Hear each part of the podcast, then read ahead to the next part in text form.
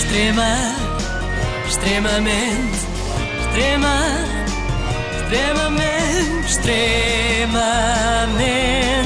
agradável.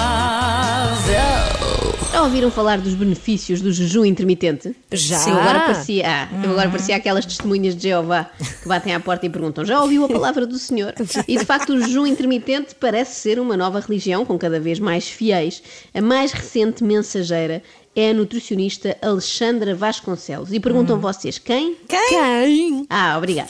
Vamos saber. Doutora. Alexandra Vasconcelos é especialista em terapia biológica na Clínica Viver. O que é, que é terapia Ora, muito biológica? bem. Explica-me só isso. Eu, eu de base sou farmacêutica Ok. eh, e depois, aqui há muitos anos, há 20 anos, comecei a entender que o caminho podia ser outro e não comecei a achar eh, naquilo que eu sabia soluções para a nossa, eh, para a nossa vida saudável.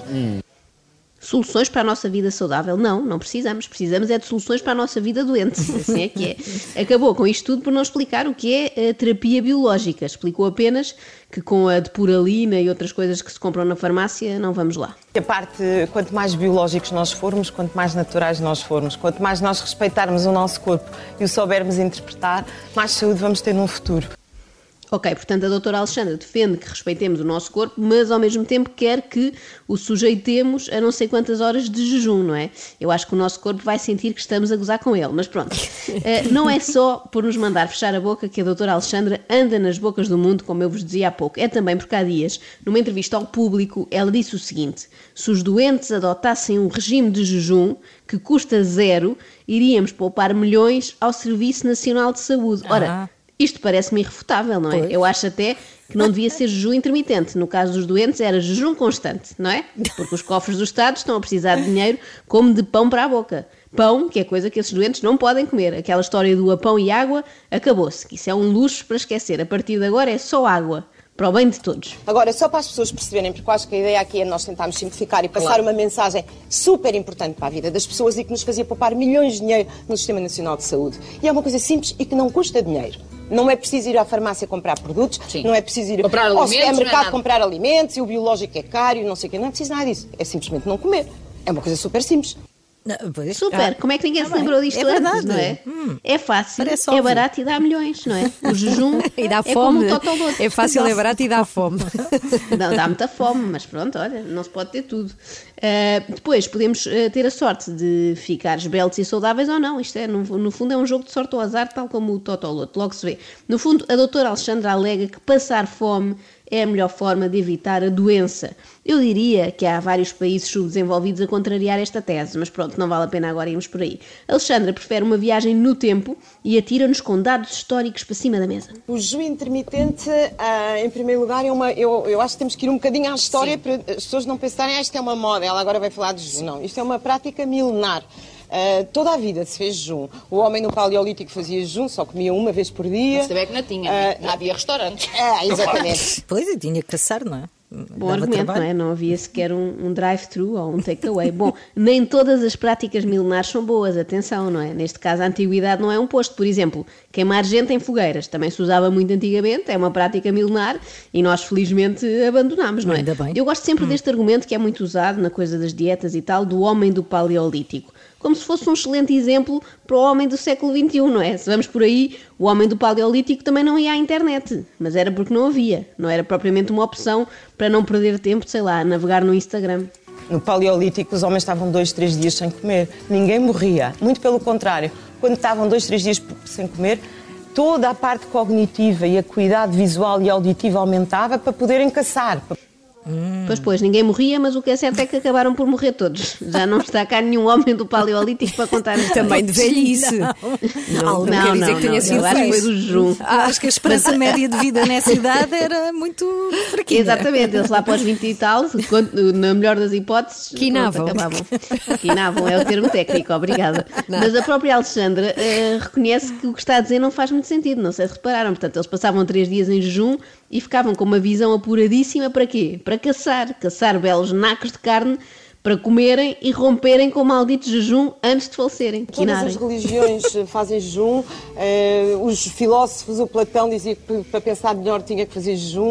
eh, o Aristóteles, enfim. O Aristóteles, enfim, que é como quem diz, eh, já não sei o que raio é que o homem dizia sobre jejum, portanto fica assim, acabamos por aqui. Mas eu por acaso sei, eu lembro-me de ter lido a retórica de Aristóteles e ver lá esta passagem que passa a citar: Estou com uma galga descomunal, tenho de parar para ir trincar qualquer coisa. E nem mais. sobre já sei, lembro perfeitamente. Não é? Palavras Página sábias, 27. Sim, sim, Aristóteles. sim. Mas chega a teoria que a Alexandra não é historiadora, não é? É nutricionista. Não queremos agora saber do passado, queremos saber do nosso futuro. O que é que é preciso saber para fazer jejum intermitente? E quando nós interrompemos o jejum, temos que o saber interromper. E infelizmente a maior parte das pessoas interrompem mal. É um processo ótimo. E nós normalmente interrompemos mal esse jejum. Não, primeiro, não deixamos que o corpo faça um- o- as horas suficientes. Portanto, vamos interromper precipitadamente. Primeiro ponto, primeiro erro. Eh, Resumindo, o jejum é como um sonâmbulo, não é? Não se pode acordar assim de repente porque pode fazer mal, é perigoso. Mas como é que se faz o jejum propriamente dito, doutor? Era isso que eu queria saber. Diga-me lá que eu quero começar ainda hoje. Posso-lhe só fazer um desafio? A próxima vez pense, consiga e fale com o seu corpo. O que eu tenho é fome ou é o ritual É a o ritual, rotina? eu sei disso. Não, não, não é. Hum. Eu já falei com o meu corpo, falei esta manhã e ele respondeu que era mesmo fome. Telefonaste? Eu não, eu Ah, não mandou um falei, ele está e-mail, aqui. mandou um e-mail. Ele está sempre aqui comigo, infel- infelizmente. E, e ele respondeu, aliás, com aqueles barulhos do estômago, sabem? Aqueles barulhos que às Uhum. vezes quando está silêncio ouve-se o estômago a falar, portanto eu sei que é mesmo fome. Mas pronto, imaginemos que eu janto às 8 e depois vou dormir. De manhã, o que é que eu posso ingerir? Faz um café grande. isso pode-se. Um café americana grande, Sim. está a ver? Põe uma colher de óleo de coco, põe aquelas maquinazinhas que bate, faz uma espuma ótima, parece um cappuccino. É altamente saciante porque é gordura. E não Eh, não nada, interrompe, sim. não interrompe o jejum. Está ali a vencer Então, mas o o ideal vício, são, são quantas horas por. eh, O ideal, o ideal seria 16 horas. O esquema 16-8 é o esquema que, que eu faço. É o esquema Portanto, são 8 que a horas para parte- comer, 16 Sem para estar comer. sem comer. Ai, credo.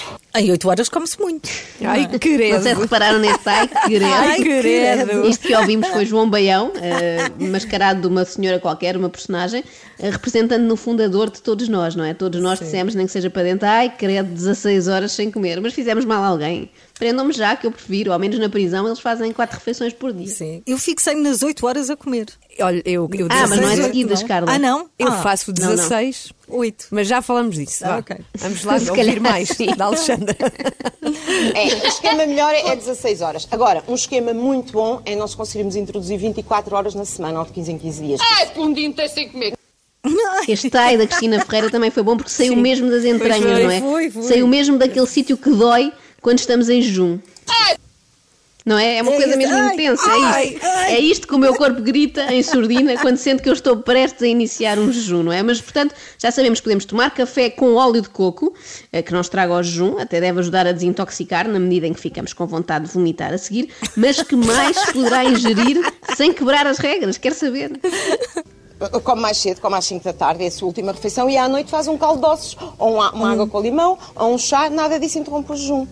Não, Percebe? mas eu quero. Pronto, um, um caldo doce. Isto é alguma gra- um caldo doce, parece um cão. Eu não diria melhor. Um caldo de doces tem algum jeito, um caldo de doces parece um cão. Eu estou a citar ao mesmo tempo Cristina Ferreira e Aristóteles, que também respondeu isto uma vez ao seu professor Platão. Também na quando este República, quis servir é isso? uma sopinha de ossos de cartilagem. Está lá, também está lá, está lá. Está lá, está essa passagem. não é? Ah, tem algum jeito. Extrema, extremamente, extrema, extremamente, extremamente agradável.